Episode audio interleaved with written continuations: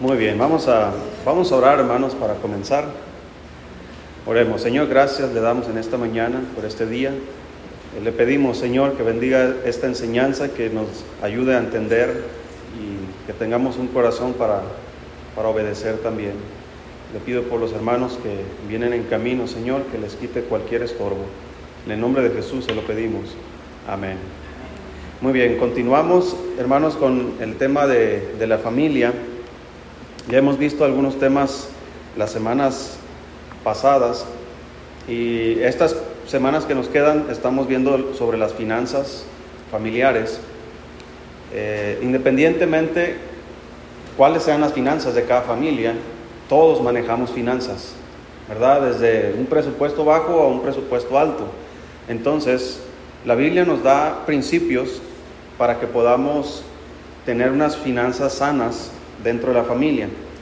Y hoy vamos a ver, hermanos, eh, algunos principios más sobre este tema.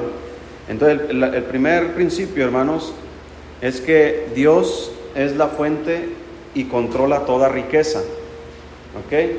Todo lo que usted tiene, hermano, viene y proviene de Dios. Absolutamente todo. Entonces, Dios es la fuente de esa riqueza que tú tienes sea poca, sea mucha, eh, aún pensando nosotros, hermanos, en riqueza, diríamos, bueno, yo no soy rico, pero tampoco eres pobre. Si supiéramos lo que es pobreza, entonces nosotros nos consideraríamos ricos, ¿verdad? Entonces, por ejemplo, en la Biblia dice, el que tiene dos túnicas, dé al que no tiene ninguna. Así que tener dos túnicas es considerado tener, ¿verdad? Porque hay gente que ni siquiera tiene eso. Entonces Dios es la fuente y Él controla toda riqueza. Hermano, todo lo que llega a nosotros es controlado por Dios, es regulado por Dios. Eh, él hay veces que nos manda de más por, una, por unos propósitos, pero hay veces que Él detiene de que nos llegue más por los mismos propósitos. Hay cosas que no sabemos nosotros, hermanos, que solo Dios sabe, y, solamente debemos confiar en que Él va a proveer cuando hay necesidad y cuando ya tiene la necesidad provista, debemos tener un corazón agradecido para Dios. Entonces, Dios, hermanos, creó recursos y leyes naturales. Todos conocemos Génesis 1.1. Dice, en el principio creó Dios, ¿qué cosa? Los cielos y la tierra. Entonces, todo lo que hay en la tierra, hermanos, fue creado por Dios absolutamente todo. Por ejemplo, mire, aquí hay una fábrica que, hace papel o cartón. ¿De dónde cree que proviene el papel y el cartón? ¿Y quién hizo los árboles? Dios. Dijo Dios, produzca la tierra hierba verde, ¿verdad? Y árbol que dé fruto según su género. Entonces Dios, eh, Dios creó eso. Dios eh, puso esas leyes. Entonces, esta fábrica, hermanos, está produciendo riqueza y esa riqueza se reparte en los trabajadores por algo que Dios creó. ¿Sí? Y, lo que Dios creó, dice la Biblia, que fue bueno en gran manera. Por lo tanto, todo eso en el plan de Dios era para proveer las necesidades de las personas a través de las edades. Eh, por ejemplo, hermanos, ¿quién construyó el arca? Noé. ¿De qué la construyó? De madera. ¿Quién creó los árboles? Entonces la salvación que Dios le dio a Noé por medio del arca vino a través de la creación que Dios hizo. Entonces, todo eso, hermanos, nos da a nosotros la idea de todo lo que Dios nos da a nosotros viene por las cosas que Él creó, tanto recursos y leyes naturales. Tal vez tu trabajo no, se involucra en asuntos de, la naturaleza. Por ejemplo, los maestros, ¿verdad? Eh, no trabajan con cosas materiales de, de la naturaleza, pero ¿Quién creó a los niños? Que se les instruya. La Biblia dice, el alma sin ciencia no es buena. El alma sin educación. Entonces, Dios provee una necesidad que los niños aprendan. Dios provee maestros para que enseñen. Entonces, se fija cómo se van las cosas eh, acomodando. También, hermanos, Dios diseñó las necesidades básicas del hombre. Busque ahí Mateo 6:32. Mateo 6, 32.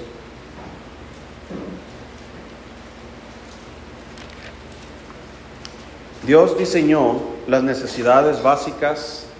Ahora, escucha hermano, básicas. Esa es la palabra que debemos nosotros entender.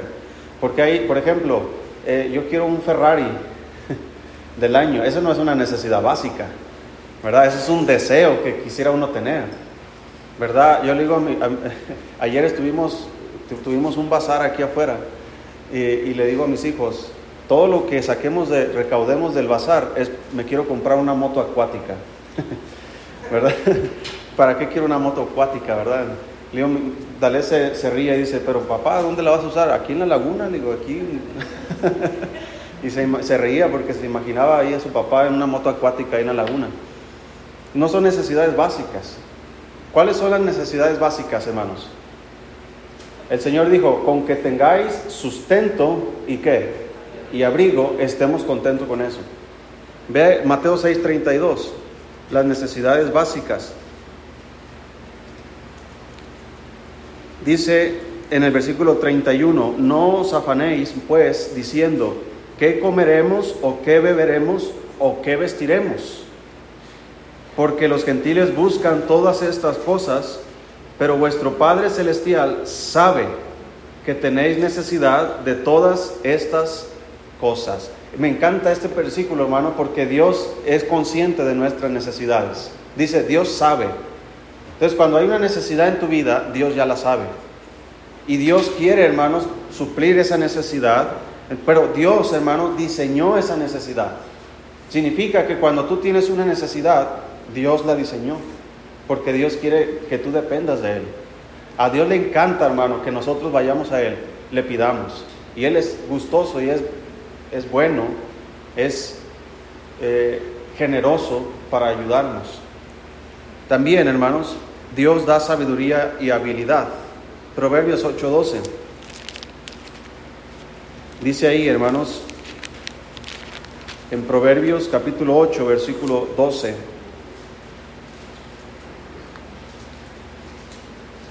Dios da sabiduría y habilidad.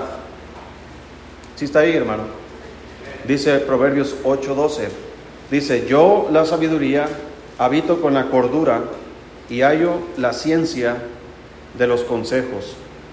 Entonces, la habilidad que tú tienes, que tú puedes hacer alguna cosa, eh, por ejemplo, yo aquí hay gente, hay hermanos que saben hacer pan, tortillas, ¿verdad? ¿Qué más saben hacer? Pasteles, ¿qué más? Piñatas, ¿Qué más? Chile rellenos. ¿Verdad? Puedes hacer algo con el cual tú puedes suplir una necesidad. Por ejemplo, mire, ¿cuántos de ustedes saben arreglar un carro? Pues ni uno de los que estamos aquí, ¿verdad? ¿Sabe arreglar un motor? Más o menos. ¿Usted, hermano Jorge? No. ¿Por qué no tiene esa habilidad?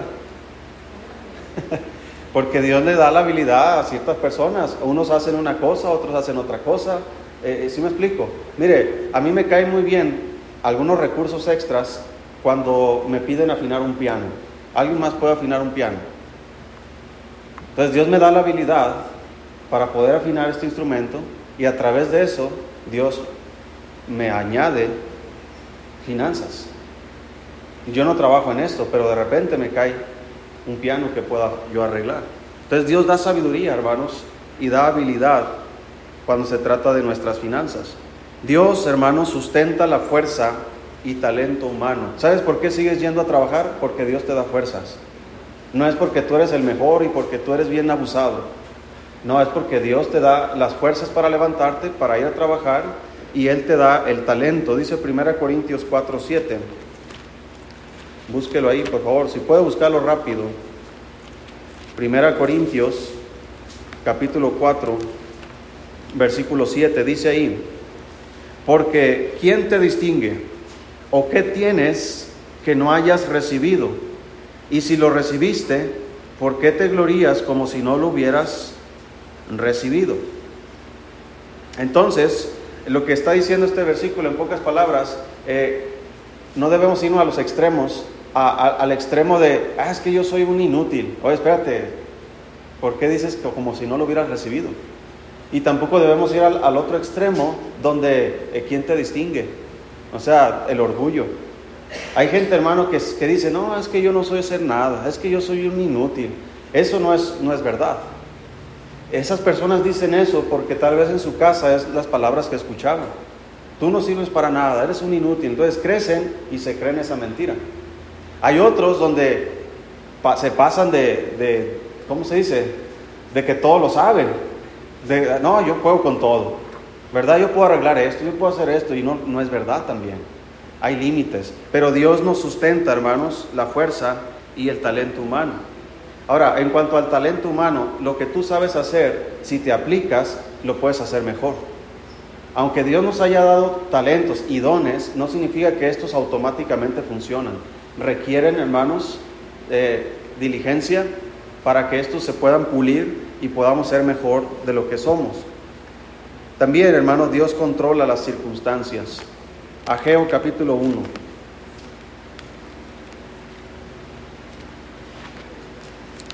Si no sabes dónde está Geo, hermanos, está, yo tampoco sé.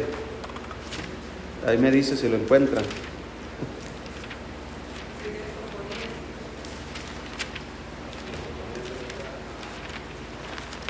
Estoy usando una Biblia que, que no acostumbro a, leerla en casa. Y se pegan las hojas. ok, Ageo capítulo 1, versículo 9.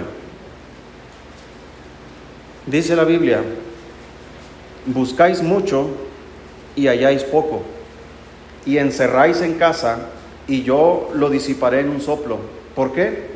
Dice Jehová de los ejércitos, por cuanto mi casa está desierta, y cada uno de vosotros corre a su propia casa. Ahora, este es un principio del diezmo. Ahorita vamos a tratar ese punto. Pero lo que está diciendo este versículo, Dios le está diciendo a su pueblo, miren, ustedes buscan mucho y encuentran poco. Y luego cuando, cuando tienen, lo encierran en casa y dice, ¿por qué? Eh, mi casa, está hablando del templo, donde Dios tiene, ahora, hablando estrictamente de la casa, ¿la casa qué necesidad tiene? ¿Tiene necesidad de comer? No. ¿Tiene necesidad de beber? No. ¿Tiene necesidad de vestir? No. Las necesidades básicas del hombre. Pero ¿quién dentro de esa casa tiene esas necesidades? Los sacerdotes y los levitas. Por eso cuando Dios dijo, ¿verdad? Traer todos los diezmos al alfolí y hay alimento en mi casa, se refiere al alimento que Él provee a los que le sirven a Él. Entonces, aquí hermanos, Dios controla las circunstancias. Dios les está diciendo a ellos, miren, yo estoy provocando que tú busques tanto y no lo encuentres. Y que cuando tienes y lo encierras, yo lo disipo en un soplo. ¿sí? Así como cuando agarras polvo, agarras un, algo, ¿verdad? Y soplas, dice, así yo lo disipo. ¿Por qué? Porque mi casa está vacía y tu casa, como dice ahí, y cada uno de vosotros corre a su propia casa. Entonces, hermano, hay veces que las circunstancias no nos favorecen. Algo está pasando. Hay que preguntarnos por qué. El Señor dice ahí en el versículo 9, Buscáis mucho y halláis poco y encerráis en casa y yo lo disiparé en un soplo y vea la pregunta, ¿qué dice? ¿Por qué? Entonces, ¿hay problemas en tu, en tu casa financieras? Pregúntale a Dios, ¿por qué? Él te va a dar la respuesta. Ah, porque mira, aquí les dice a ellos, porque mi casa está desierta y cada uno de vosotros corre a su propia casa. Esa es la respuesta. Quizás para nosotros sea otra respuesta. Quizás va a ser, es que es una prueba que yo, que yo te estoy dando. Quiero que aprendas, como Pablo dijo, sé vivir humildemente y sé tener abundancia. Ahora, hermanos, la verdad, ¿cuántos de nosotros sabemos vivir humildemente?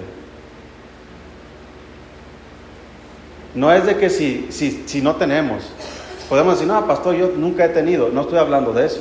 Estoy hablando que si sabes vivir en esa condición, que no te quejas, que eres agradecido, que, estás siempre consciente de que Dios suple. Pero también, ¿cuántos de nosotros sabemos tener abundancia? Hay gente que tiene abundancia y se vuelve loco, porque no sabe tener mucho. Por eso, cuando dijo Pablo, sé, está hablando de que ha aprendido a vivir de esta condición y en esta otra condición. Porque hay veces, hermano, que Dios nos va a permitir que no tengamos. Y va a haber ocasiones donde Dios nos va a permitir tener. La cuestión es, ¿sabemos controlar las dos cosas? Entonces Dios sí las controla. Ahora, conoce, hermano, cómo Dios reprende los caminos equivocados hacia la riqueza. Porque hay caminos equivocados, hermano. Hay caminos correctos a la riqueza y hay caminos equivocados.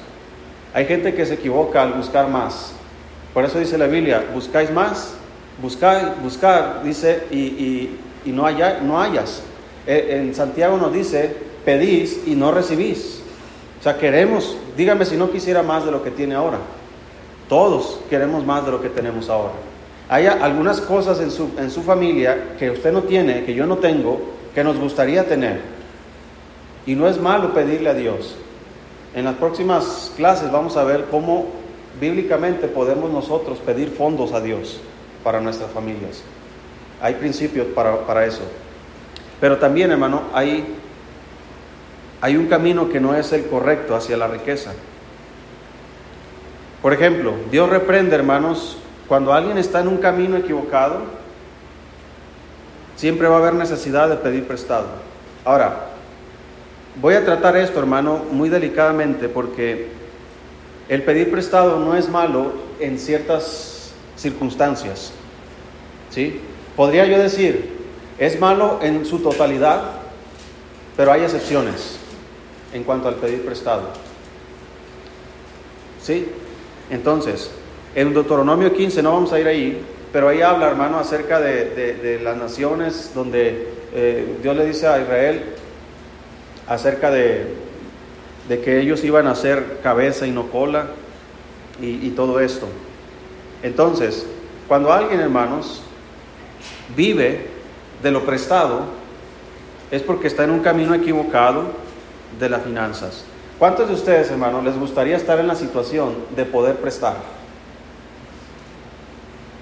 No que si quieres, no, sino que te, gustaría estar en una situación donde eres capaz de prestar. Esto significa que cuando tú prestas algo es porque no lo necesitas. Porque si yo, por ejemplo, yo le llega usted conmigo, oiga pastor, présteme tanto, y yo le digo a mi esposa, oye, dame del mandado para prestarle a esta persona, ya estoy sacrificando, ¿verdad? No estoy en la condición de prestar. ¿Sí me explico? Ahora, no es lo mismo prestar que dar. Cuando usted da, hermanos, usted no está esperando el regreso, pero cuando usted presta, siempre está esperando el regreso. Entonces, cuando usted está en la situación de prestar, significa que usted está en un camino correcto de finanzas.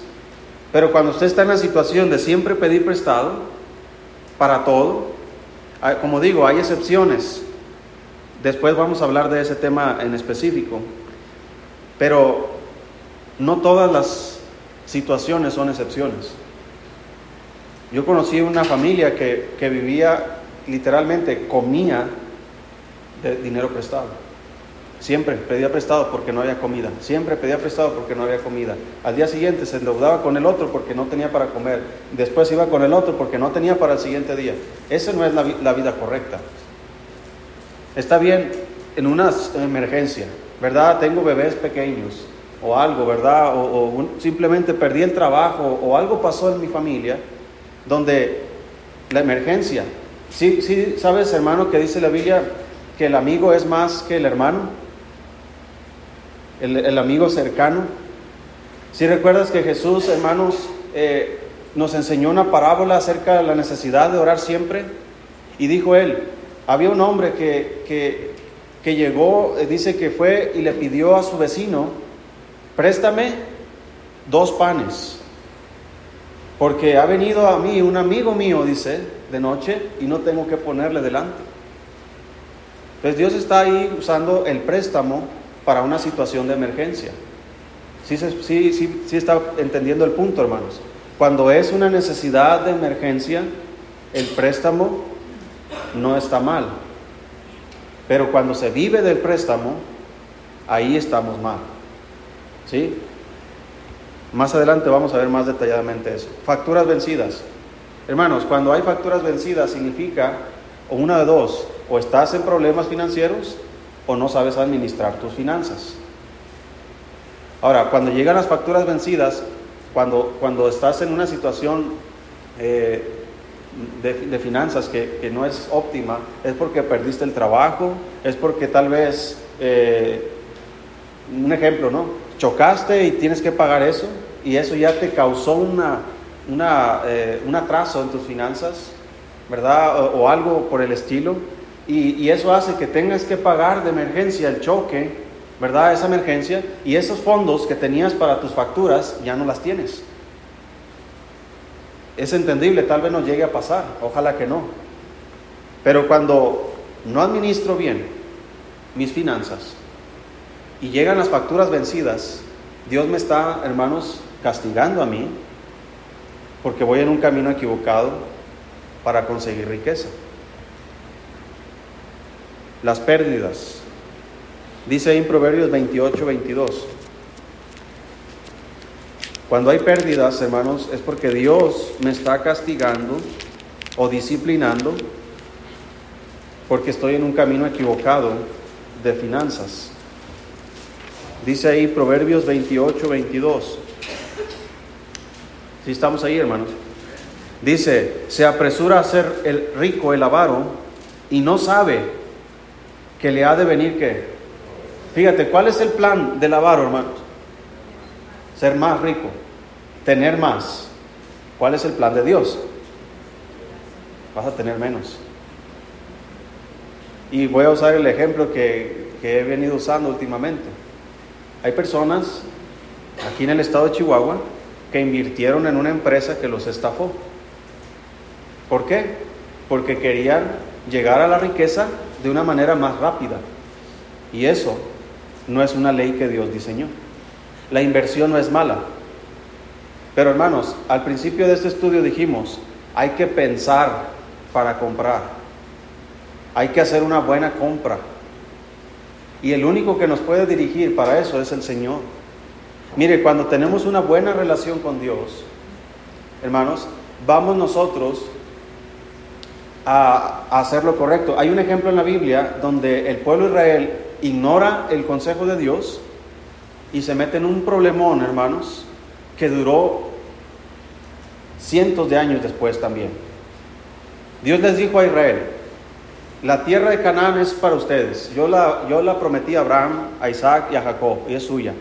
En el tiempo de Josué, Dios le dijo, Josué, levántate porque mi siervo Moisés ha muerto, tú vas a entrar y vas a dar por, posesión a, a Canaán, a mi pueblo. Cuando entres vas a matar a todos los pueblos, vas a matar a hombres, mujeres, niños, ancianos, vas a destruir a los cananeos, porque el pecado de ellos ha subido hasta el colmo, dice, en mi presencia. Así que cuando ellos entran, la primera ciudad que conquistan es la ciudad de Jericó y la destruyen. Dios da una cosa, un mandamiento, hermanos, muy específico. Vas a destruir toda la ciudad y no vas a tomar nada, ni plata, ni oro, ni vestidos, ni nada. Eh, la plata y el oro se la vas a dedicar al Señor, porque es anatema. Había una familia ahí, ese hombre se llamaba Acán. Él decidió, hermanos, ocultar unos lingotes de oro, unos vestidos y Dios trajo juicio sobre la nación hasta que descubrieron quién había turbado a Israel. Sacaron a ese hombre, lo apedrearon y mataron a toda su familia. Entonces, ese hombre quería enriquecerse lejos de los principios de Dios. Dios dijo no. La segunda ciudad que conquistan es la ciudad de Ai. Y Dios le dijo, cuando entren, destruyan y tomen todo lo que, usted, lo que hay en la ciudad. Entonces, hay veces que Dios dice, no tomes de más. Y hay veces que Dios dice, aprovecha la oportunidad y toma esto que te doy. ¿Cómo voy a saber yo cuándo es cuál tiempo? Mira, si estamos caminando con Dios, lo sabremos. Pero el que no, cualquier oportunidad que se le presenta a las personas de hacerse más rico, la va a querer tomar. Y muchas veces va a ser el principio de sus mayores males. Porque el amor del dinero es la raíz de todos los males. Así que, ¿por qué quieres tener más dinero? ¿Cuál es tu plan? ¿Cuál es tu propósito? Si Dios quiere darte más dinero, como lo hizo con Salomón o con otras personas, es porque Él tiene un plan. Él es el del plan. Así que si yo camino con Dios y Él decide darme más, yo debo seguir el plan que Él tiene para las riquezas que Él me ha dado. Pero si yo tengo mi propio plan para mi riqueza y excluyo a Dios de su plan, hermanos, voy a terminar en bancarrota, tanto económicamente, familiarmente y espiritualmente. Por eso hay pérdidas. También hay insomnio. Cuando usted no puede dormir por las finanzas es porque usted está en un camino equivocado a la riqueza. Dice Eclesiastés 5:12. Si está en Proverbios, vaya al siguiente libro, Eclesiastés 5:12. Dice la Biblia, escuche esto hermano, dulce es el sueño del trabajador, coma mucho, coma poco, pero el rico no le deja dormir, ¿qué cosa?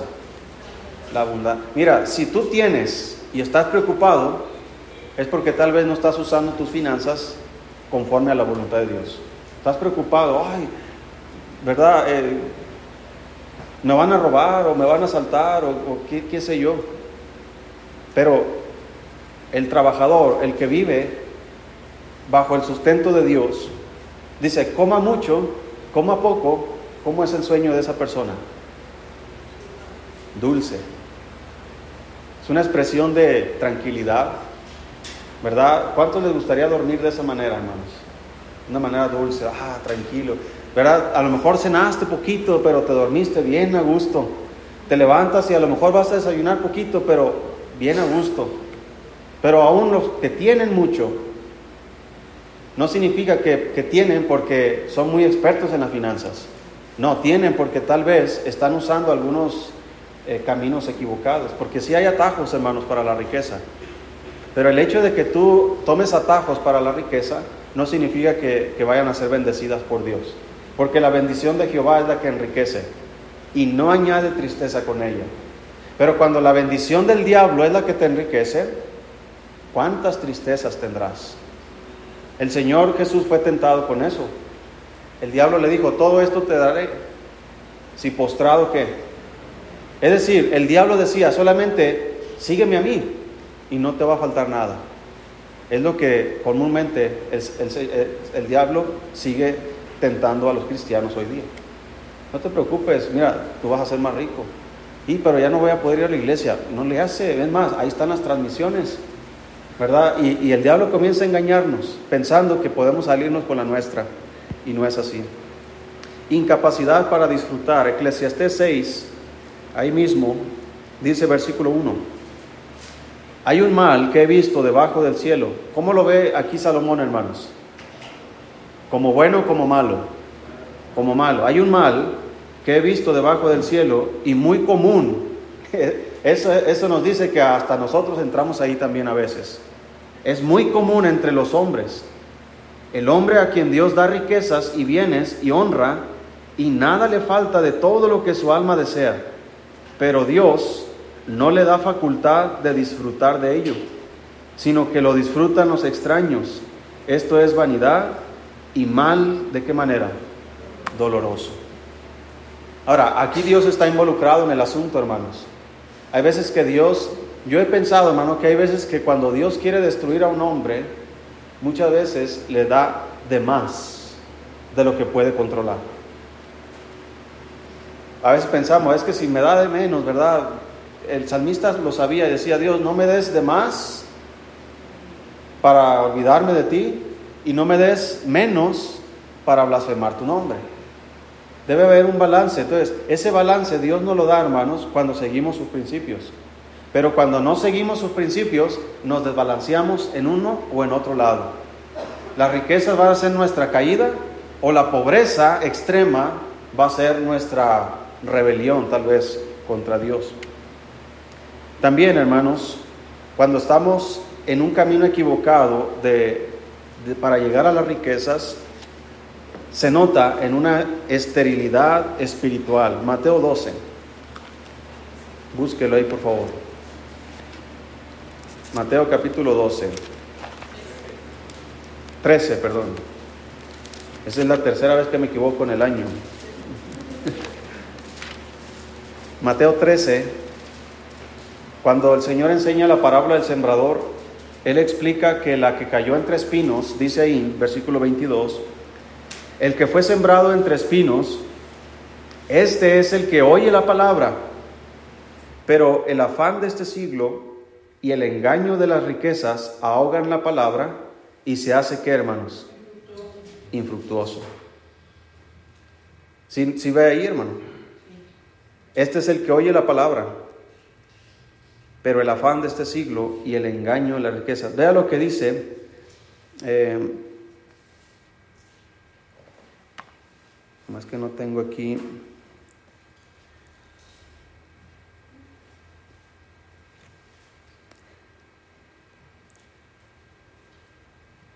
Vamos a buscar Lucas, hermano. Capítulo 5. Hay otra palabra que, que se utiliza aquí, hermano.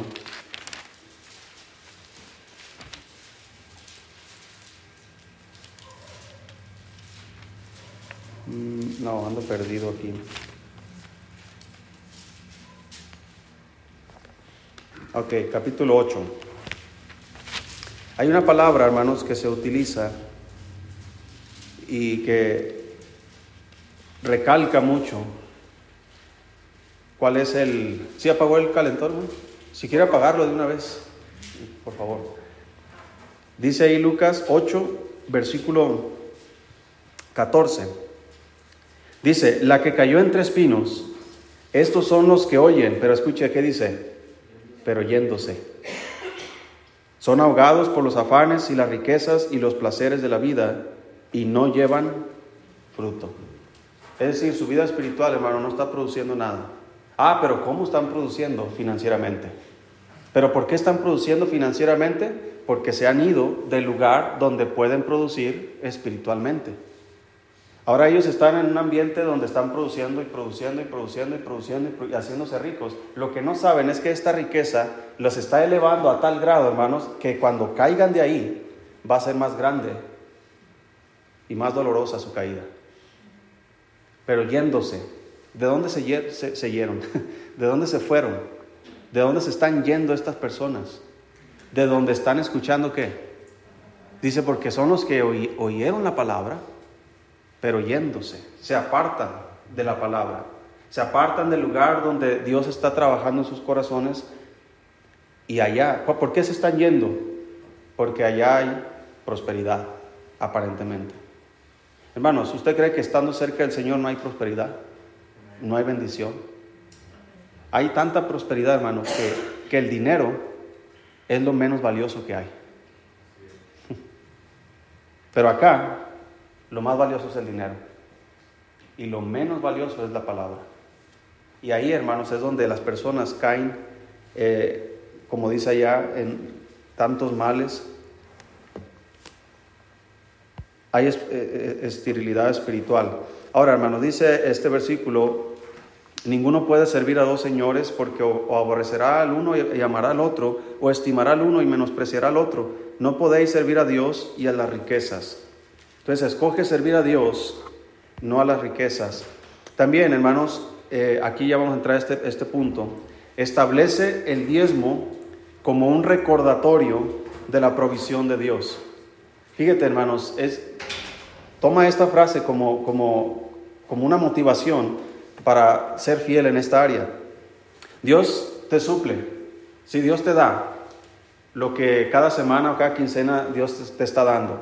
Entonces, establece el diezmo, hermano, como un recordatorio de la provisión de Dios. Porque puede llegar el día en que no haya provisión y menos puedas diezmar. Ahora, te voy a poner otra vez la misma situación. ¿Te gustaría estar en una situación donde siempre estás diezmando? Como ahorita te dije, ¿te gustaría estar en una situación donde tú eres el que prestas o tú eres el que pides prestado? ¿En cuál situación te gustaría estar? En el que presta. Porque si tú eres el que presta es porque tú tienes. Y si tú eres el que pides prestado es porque tú no tienes. Entonces, ¿qué situación te gustaría estar? ¿En el que siempre diezma o en el que batalla para diezmar? ¿Sabes por qué es el que siempre diezma? Porque siempre tiene. Dios siempre suple. Y siempre suple, sea poco, sea mucho. Siempre suple. Y Dios es, hermano, Dios es, tan, es sabio, hermanos, cuando Él establece este asunto, porque Él no nos va a pedir más de lo que nosotros necesitamos. Es decir, Él no dijo, vas a, imagínate que el Señor hubiera dicho a los judíos, todos ustedes tienen que dar una vaca por año, una vaca por año. Hermano, había gente, si recuerdas que cuando nació un bebé varón tenían que circuncidarlo y llevarlo al templo y dice que tenían que llevar un cordero, etcétera, o si eran pobres, una tórtola o dos palominos. Significa que había gente que ni siquiera una oveja podían llevar. Es más, ni siquiera una tórtola, porque dice una tórtola o dos palominos. Significa que los palominos eran más económicos todavía que las tórtolas. ¿Cuántos de nosotros qué llevaríamos si todavía usáramos ese, esas leyes hoy día? Tal vez una oveja, ¿verdad? Pero yo hablo de las posibilidades. A lo mejor iba a llegar hermano Carlos con, con una vaca, una oveja, ¿verdad? Por el siguiente hijo que venga. no, eh, yo creo que ahí eh, oraban, yo creo, para que fueran puras mujeres, ¿verdad? Eh, porque imagínense, tres varoncitos, ¿verdad? Hay que ir a hacer el sacrificio y hay que llevar una, si no, pues una, una, una tórtola, dos palominos. Pero tenía que llevar, ¿pum? Eso iba a acabar del pueblo, ¿verdad? Entonces dice la Biblia, trae todos los diezmos al alfolí y hay alimento en mi casa y probadme ahora en esto, dice Jehová de los ejércitos, si no os abriré las ventanas de los cielos y derramaré sobre vosotros bendición hasta que sobreabunde. ¿Cuál es el pretexto común, hermanos, de la gente que no quiere diezmar? Bueno, bueno esas son otras, ¿no? Pero más bien de los que están en contra del diezmo. Que es del Antiguo Testamento. Ahí les va. Dice, pero evita las cuestiones necias y genealogías y contenciones y discusiones acerca de qué. Es decir, dice Dios, no te metas en asuntos de esos. Ah, es que la ley dice que era para esto y para lo otro. Ahorita vamos a ver para qué se establece el diezmo. Pero dice el versículo siguiente, ahí está pegado, que es Tito 3, dice, porque eh, a Cenas, intérprete de qué cosa, y Apolos, encamínales con solicitud, de modo que nada que... Dios le está diciendo, eh, eh, Pablo, perdón, le está diciendo a Tito, Tito es el pastor de la iglesia donde, de de su casa. Entonces Tito, como pastor, dice Pablo, mira, a Cenas, intérprete de la ley, y a Apolos, eh, encamínales con solicitud, para que nada que, de modo que nada, ¿y cómo vas a darles esas cosas? ¿Sí me explico? Entonces, Dios, hermanos, provee alimento en su casa para que estas cosas sean resueltas. Ahorita vamos a ver más principios. Abraham, Jacob, hermanos, lo practicaron antes la ley. Eh, el diezmo, ahí vienen los pasajes en Génesis 14 y Génesis 28. Ahora, ellos no había una iglesia donde, donde estas cosas funcionaran, pero en el caso de Abraham, hermanos, había un sacerdote, Melquisedec, donde él le dio los diezmos de todo. Hermano, si sabes que Abraham era, la Biblia dice que era riquísimo. es más, cuando Abraham da los diezmos de todo, hermano, la Biblia menciona antes de eso que los pastores de Abraham y los pastores de Lot, hermanos, tenían pleito porque eran tan ricos los dos que no había suficiente campo para los dos rebaños. Entonces Abraham le dijo a, Lot, mira, si tú te vas a la derecha, yo me voy a la izquierda, y, si tú te vas para el otro lado, yo para el otro. Se separan. Lot se va a Sodoma. ¿Sí recuerdo la historia? Y Abraham, la Biblia dice que era un hombre riquísimo. Ahora,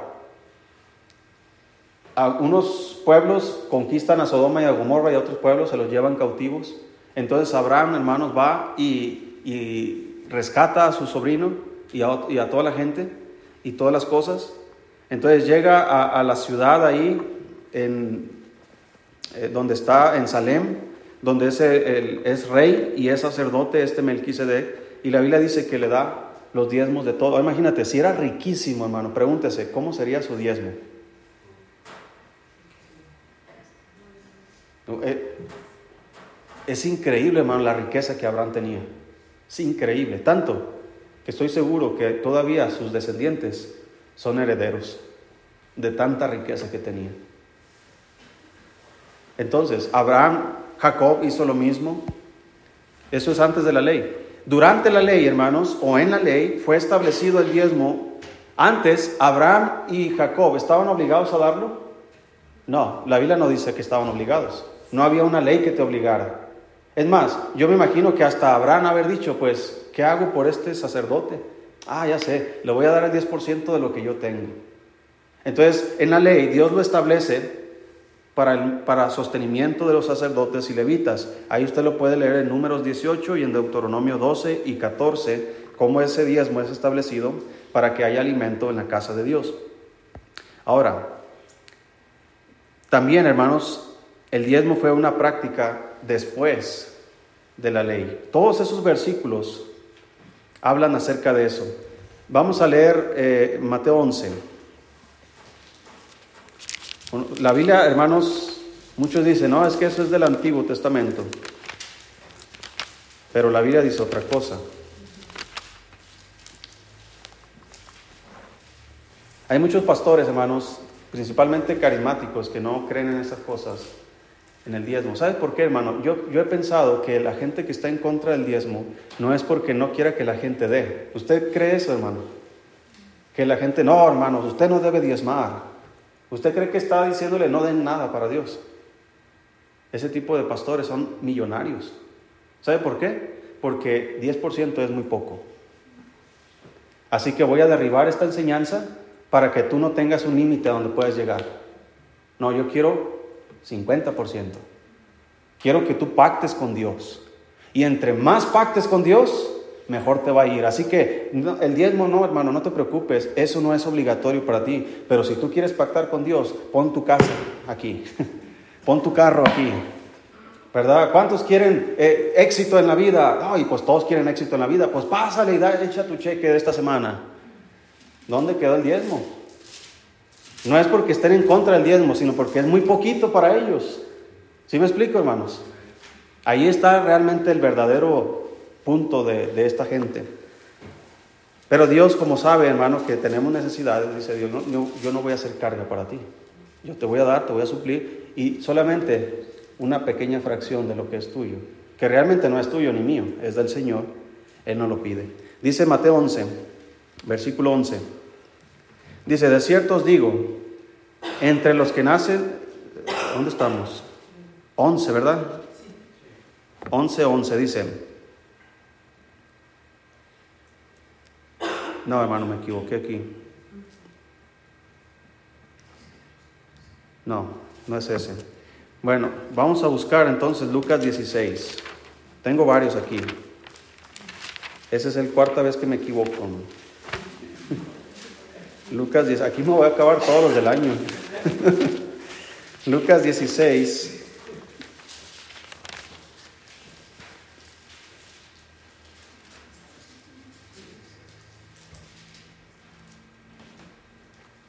Ok, sí, sí era ese, hermano, pero nomás es un pasaje paralelo. Dice Lucas 16, versículo 16. Dice, la ley y los profetas eran hasta dónde? Hasta Juan.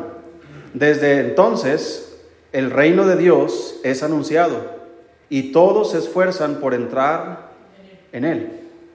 Pero más fácil es que pasen el cielo y la tierra, que se frustre una tilde de la ley. Ahora vamos a seguir Romanos 10 para comprender el punto. Romanos 10.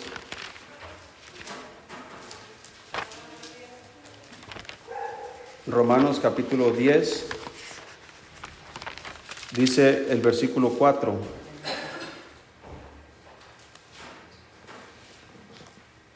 Dice ahí, porque el fin de la ley, ¿quién es?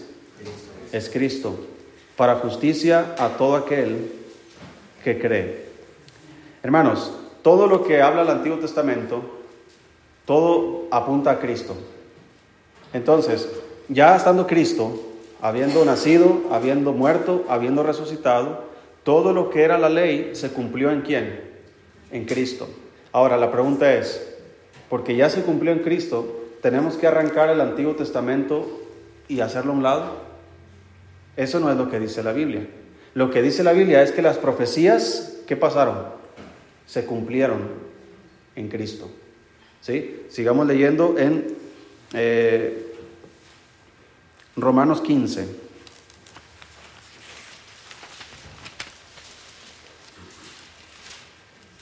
Versículo 4.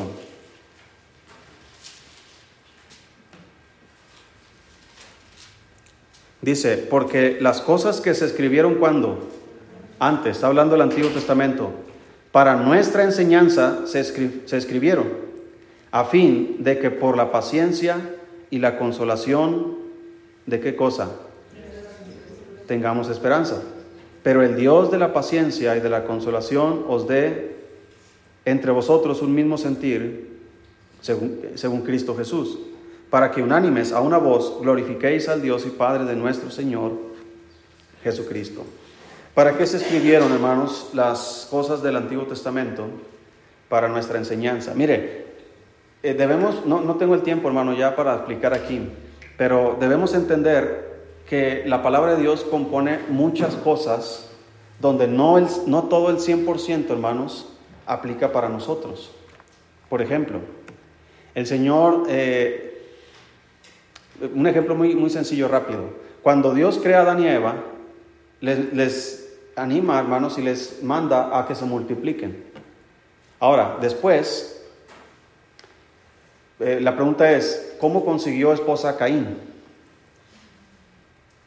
Si nomás había una pareja, no había dos familias que estaban procreando, donde las, las mujeres de este lado se casaban con los hombres de este lado, sino que de la misma familia, se casó con una hermana, tal vez no fue una hermana directa, Tal vez porque si recuerda que cuando Caín mató a Abel, él dijo, eh, el Señor le, dijo, mira, eh, voy a poner una marca sobre ti para que cualquiera que te vea no te mate.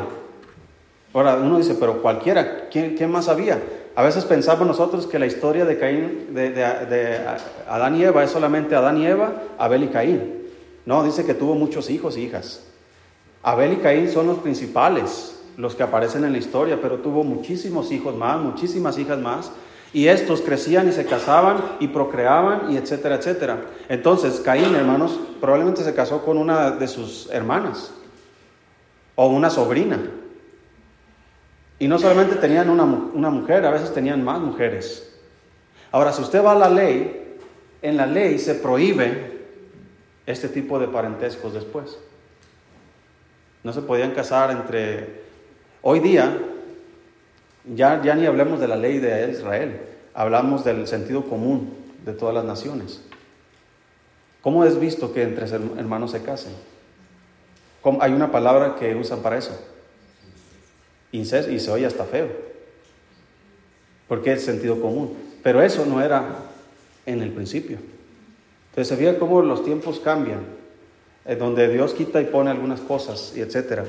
Entonces, vamos a seguir adelante. Nos quedan aquí poquitas eh, cosas. Ok, el diezmo y la ofrenda y sus propósitos. Uno de los propósitos del diezmo que se establece en el Antiguo Testamento y que se sigue utilizando en el Nuevo Testamento es este. Ahora, en el Nuevo Testamento, hermano, no se, ¿cómo se dice la palabra? No se utiliza mucho la palabra diezmo en la iglesia. Oh, que, que levanten diezmos para que haya sostenimiento para las viudas. No, pero ¿cómo se sostenían las viudas en el Antiguo Testamento? ¿A través de qué cosa, hermano? Del diezmo. ¿Y cómo va a sostener la iglesia del Nuevo Testamento a las viudas? Si quitamos el diezmo, porque es del Antiguo Testamento. ¿Otro, ¿Hay otro método? No, sigue siendo el mismo. Dice Pablo a Timoteo, si algún creyente o alguna creyente tiene viudas, es decir, ya sea mi mamá, ¿verdad? Mi tía, mi abuela, una viuda, y dice ahí, entre paréntesis, dice, mayor de 60 años y ciertos requisitos que ahí se establecen en, Timoteo, dice, que las mantenga y no sea grabada, ¿quién? La iglesia, a fin de que haya lo suficiente para las que en verdad son qué. Ahora, la pregunta es, ¿de dónde salen esos fondos para este ministerio? De los diezmos. Ahora, fíjese hermano, no es muy común hoy día, pero sí hay iglesias No conozco una así personalmente, pero si en esta iglesia llegara a haber una viuda sola, que no tiene quien la mantenga, ¿de quién cree que es la responsabilidad para el mantenimiento de esa mujer? De todos nosotros. Ahora, en la iglesia aquí hay viudas, sí hay viudas.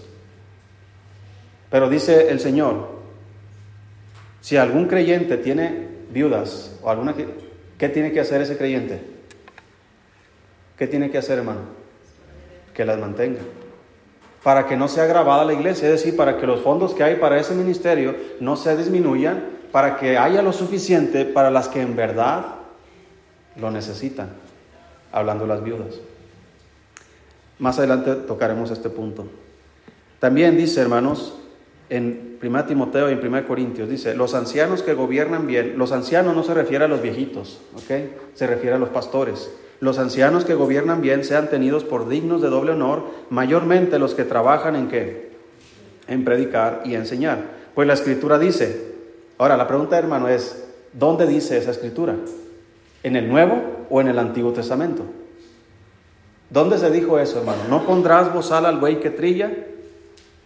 ¿Dónde dice? En el Antiguo Testamento. Entonces, si yo quito la ley, ¿por qué agarro este versículo y lo meto para este punto? ¿Por qué Pablo, verdad? ¿Por qué? Porque nunca fue la intención de Dios, el Espíritu Santo, de quitar el diezmo. Simplemente la palabra no aparece en el Nuevo Testamento con frecuencia, como, como sí aparece en el Antiguo. Pero los principios para los cuales se usaba ese diezmo siguen apareciendo en el Nuevo Testamento. Entonces dice ahí, pues la escritura dice, no pondrás bozal al buey que trilla y digno es el obrero de su salario. Y esa palabra es importante, salario. ¿Qué significa salario? ¿Cómo? ¿Un pago por qué? Ok, pero y luego dice, mayormente los que trabajan. Sí, es un trabajo. Por ejemplo, lo que yo hago es un trabajo. ¿Sí? Y dice la Biblia que hay un salario por ese trabajo. La pregunta es, ¿cómo se paga ese salario? A través de los diezmos y las ofrendas que, la iglesia da. ¿Sí me explico, hermano? Entonces, hay principios para, para todo esto. Dice Pablo a la iglesia en Corinto, he despojado a otras iglesias recibiendo qué? Salario para serviros a vosotros. Es como si, si otras iglesias, hermano, me pagaran a mí para yo servirles a ustedes. Entonces dice, dice ahí, ¿por qué? ¿En qué habéis sido menos que las otras iglesias? Sino que yo mismo no he sido carga. Perdonadme este agravio. ¿Sabe por qué Pablo le dice, perdónenme este agravio? Porque Pablo les dijo, no quiero salario suyo. Pero sí recibía salario de otras iglesias. Y ahora les está entre reclamando y entre animándoles diciéndoles a ellos, ¿saben qué? Mire, otras iglesias me dan a mí, he despojado a otras para servirles a ustedes, pero perdónenme este agravio. ¿Por qué? Porque yo debía haberles dado la bendición a ustedes. Es lo que Pablo está tratando de decir aquí. Entonces, eso es, hermano, lo que podemos nosotros entender sobre las finanzas, al menos en esta ocasión. La próxima semana vamos a seguir con el tema. Eh, el diezmo solamente lo pasé porque es parte de las finanzas familiares. Una familia, hermano, que no diezma eh, fielmente a Dios va a tener muchos problemas en el futuro. Y pues ahí ya yo, yo no quiero meterme tanto, ¿verdad? Porque es un asunto entre Dios y cada familia. Por eso es que aquí en esta iglesia, hermano, no podemos en nombre de, de los que diezmamos, porque yo no quiero saber quién sí, quién no. Hay iglesias que hasta ponen una cartulina así como en las zapaterías. ¿Verdad? Aquí, hermano Carlos, falta su diezmo. ¿verdad? Y ahí ponen todas las semanas, ¿verdad? El mes. Y hermano Jesús Serrano, ¿verdad? Está vacío todas las... Imagínense que hiciéramos eso aquí, ¿verdad? No, eso es...